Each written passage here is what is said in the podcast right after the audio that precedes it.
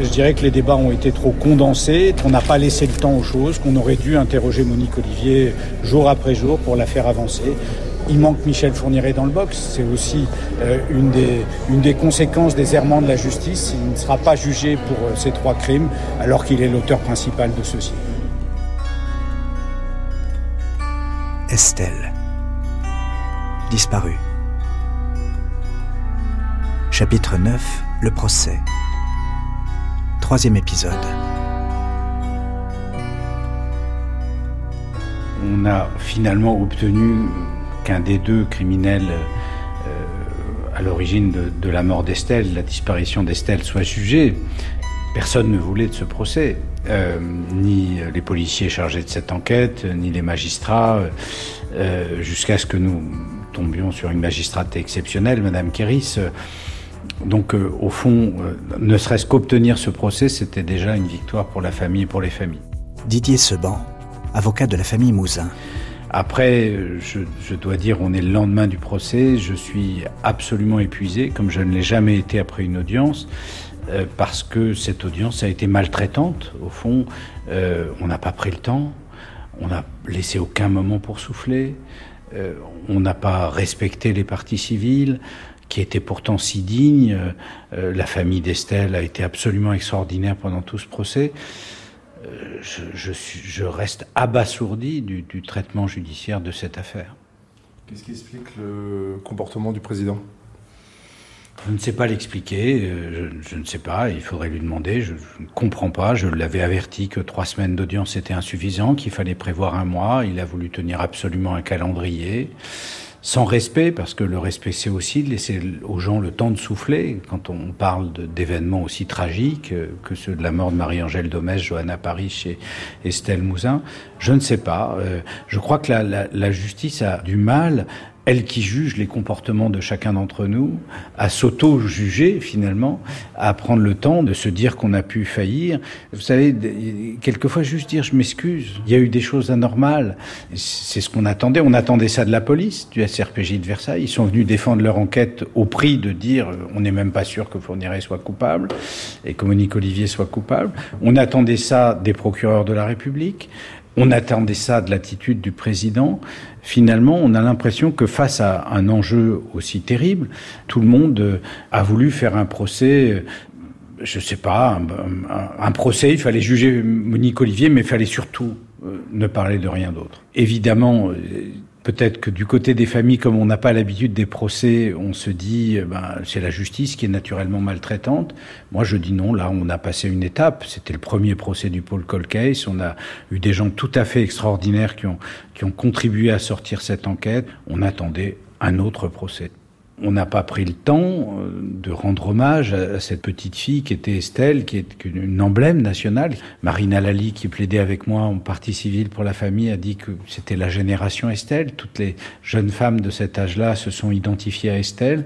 Donc, euh, évidemment, euh, cette partie-là de l'écoute, de l'attention, de la douceur que qu'on pouvait espérer euh, euh, d'une justice qui a failli n'était pas au rendez-vous. Et dans le même temps, malgré tout, euh, eh bien, on a pu obtenir que il y a un jugement, il y a une vérité judiciaire qui soit dite, et c'est très important parce que Eric vous l'a dit, et finalement, on vit avec les complotistes de tout poil, on vit avec euh, les gens qui vous écrivent en vous disant mais on sait où est Estelle ou, ou euh, euh, moi je sais qui est coupable, c'est un tel X ou Y.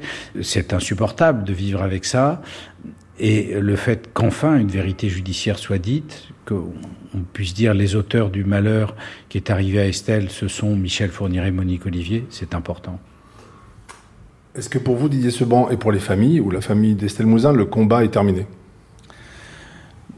Pour nous, le combat n'est pas terminé. D'abord parce qu'il y a d'autres affaires, d'autres familles euh, dans, dans l'activité du couple. On parle de Lydie Loger, on parle d'autres affaires. Cécile Valin, qui est une affaire qui a été euh, peut-être sur, lequel des avancées ont eu lieu du fait d'une découverte dans le dossier à l'audience. On parle d'autres familles. Donc ce parcours criminel que Michel Fourniret signait de 35. Hein, il, a rempli 35 cases en laissant des blancs euh, en écrivant un co-détenu. On les a jugés pour 11 meurtres. Ce parcours criminel est loin d'avoir été complètement élucidé. Il y a des familles qui sont encore sur le bord du chemin.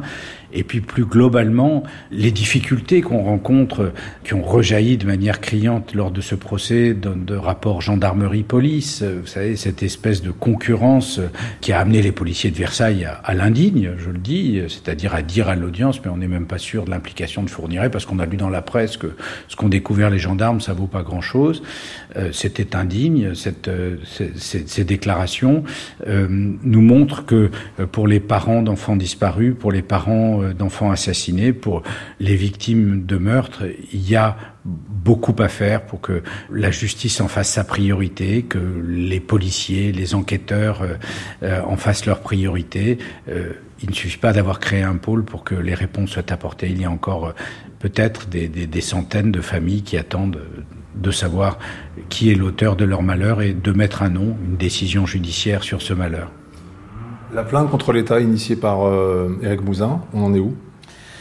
Écoutez, la procédure était un peu suspendue à cette, euh, à cette décision de la Cour d'assises. Elle va reprendre, mais moi j'en appelle au garde des Sceaux je pense qu'après une telle épreuve euh, donnée à la famille, il serait bon que euh, le garde des Sceaux, comme il l'avait fait à l'époque dans l'affaire des disparus de Lyon, reconnaisse cette faute de l'État et, vienne proposer euh, un accord, un apaisement à la famille d'Estelle. Donc pour moi, ce procès aura lieu, mais il est encore possible que que l'État montre que euh, il a compris et que le, garde des sceaux dise la justice a failli, euh, je suis prêt à discuter.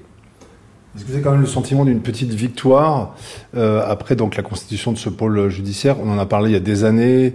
Les juges se succèdent, n'ont pas le temps de prendre connaissance du dossier, le SRPG de l'époque euh, fait des comptes rendus oraux, ne rédige pas des PV écrits. Donc toute cette défaillance policière, on en a parlé. Est-ce que ce que vous aviez imaginé avec Eric, euh, voilà, euh, un pôle constitué, il y a déjà une quinzaine d'années, ça y est, et donc ça c'est votre victoire, on pourrait dire dans l'affaire Estelle.